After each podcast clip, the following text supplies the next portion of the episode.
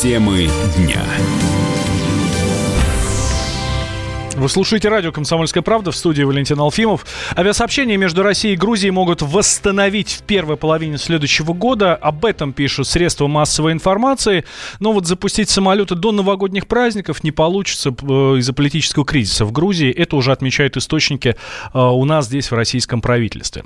А, спецпредставитель премьер-министра Грузии по взаимоотношениям с Россией Зурапа Башидзе говорит, что последнее слово в этом вопросе остается за Россией и подчеркивает, что Тбилиси Тбилиси рассчитывает на дальнейшее потепление отношений с Москвой и так далее.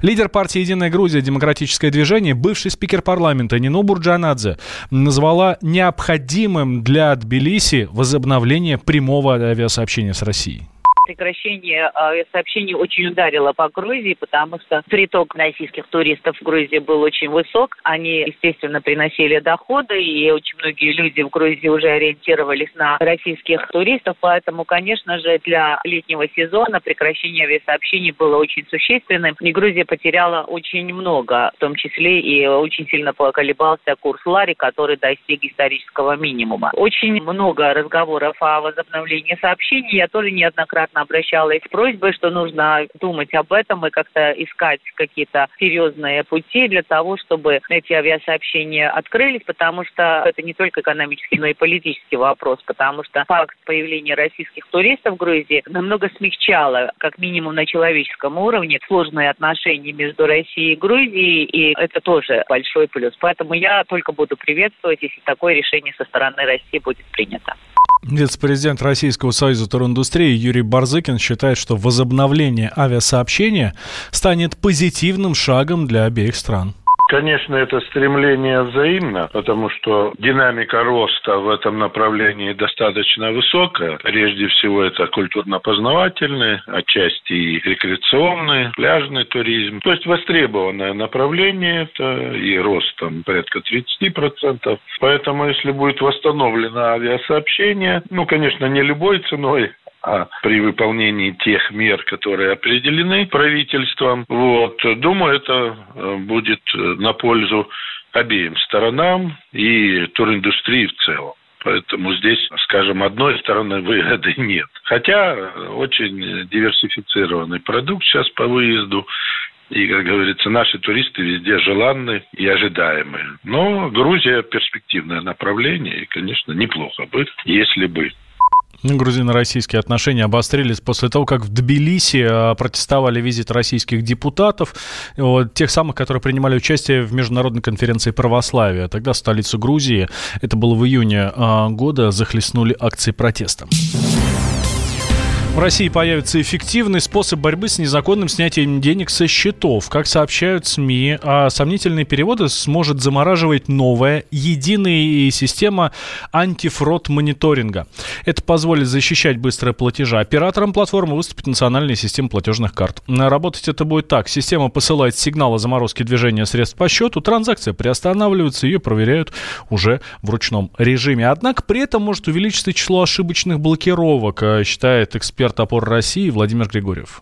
Теоретически, конечно, идея хорошая, вот, но меня пугает то, что при ее воплощении, мне кажется, может возникнуть очень много проблем. Во-первых, банки друг с другом сотрудничают все-таки в определенных пределах, не полностью. Давать информацию о своих клиентах, о своих проблемах в банковском мире не принято. Второе. Клиенты сейчас сталкиваются с блокировкой, фитой не, необъяснимой, со, со сложностями с их разблокировкой и со многими другими проблемами.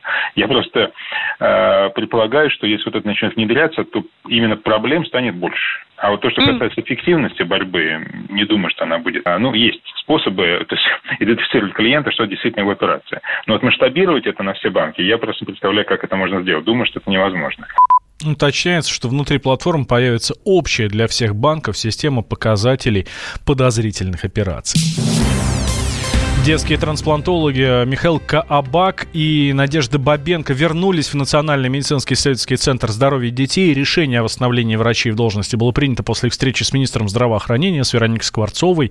В интервью «Комсомольской правде» Михаил Каабак рассказал, что радоваться пока рано, нужно решить еще несколько очень важных вопросов. Рано ликовать пока. А, министр распорядилась, надо еще встретиться с руководством научного центра здоровья детей и обсудить э, структуру и условия нашей будущей работы там. Эту схему уже нам велела э, притворять жизнь э, министр. Не о схеме речь, а речь идет о э, организационной структуре, в которой мы будем работать. Потому что жизнеспособная структура, где мы работаем на четверть ставки, она оказалась сомнительной, судя по событиям последних нескольких месяцев. Поэтому это будет новая структура, а какая? Это будет решать директор. Один из самых экстренных пациентов в э, Центре здоровья детей – это мальчик, э, он с Сахалина, и зовут его Виталик Кузнецов, ему срочно требуется операция. Родители даже получили направление к кабаку э, еще летом, но не смогли попасть на прием, потому что доктора уже уволили на тот момент. Сейчас состояние ребенка нормальное, но приступать к операции нужно как можно быстрее, говорит кабак. Он находится в относительно стабильном состоянии. А, плохо то, что ему по-прежнему не делаются прививки. А, мы совершенно точно сможем начать ему делать прививки, когда заберем его в НЦЗД. Но когда это произойдет, а, это будет понятно после встречи с директором. Михаил Каабак и Надежда Бабенко – единственные в России трансплантологи, которые делают операции по пересадке почек детям весом до 9 килограммов. В середине ноября их со скандалом уволили из Национального центра здоровья детей. А, в очереди на операции остались 25 маленьких пациентов. Россияне чаще заводят кошек, чем собак. Об этом свидетельствуют данные исследования в ЦИОМа. Большинство опрошенных взяли в дом животных из-за любви к ним. Так отвечает 20% респондентов. А при этом каждый пятый россиянин признал, что завел питомца по просьбе ребенка.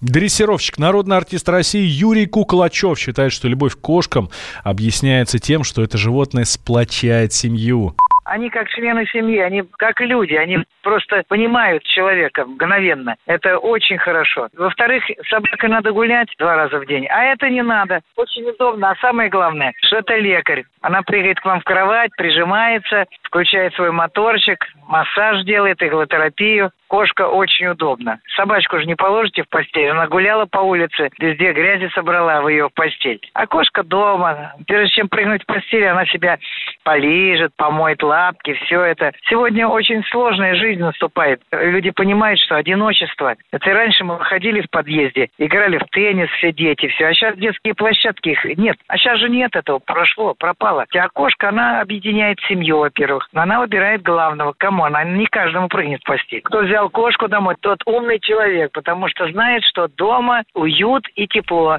Другие животные менее распространены в России. Хомячков, черепашек, аквариумных рыбок и всяких декоративных птичек заводят по 3% опрошенных.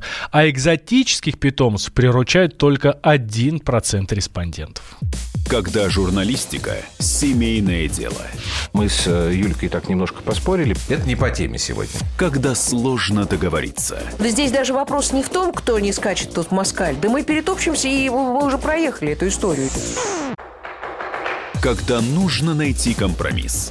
Что же все-таки произошло, что людей разделило? Приходится все объяснять простыми словами.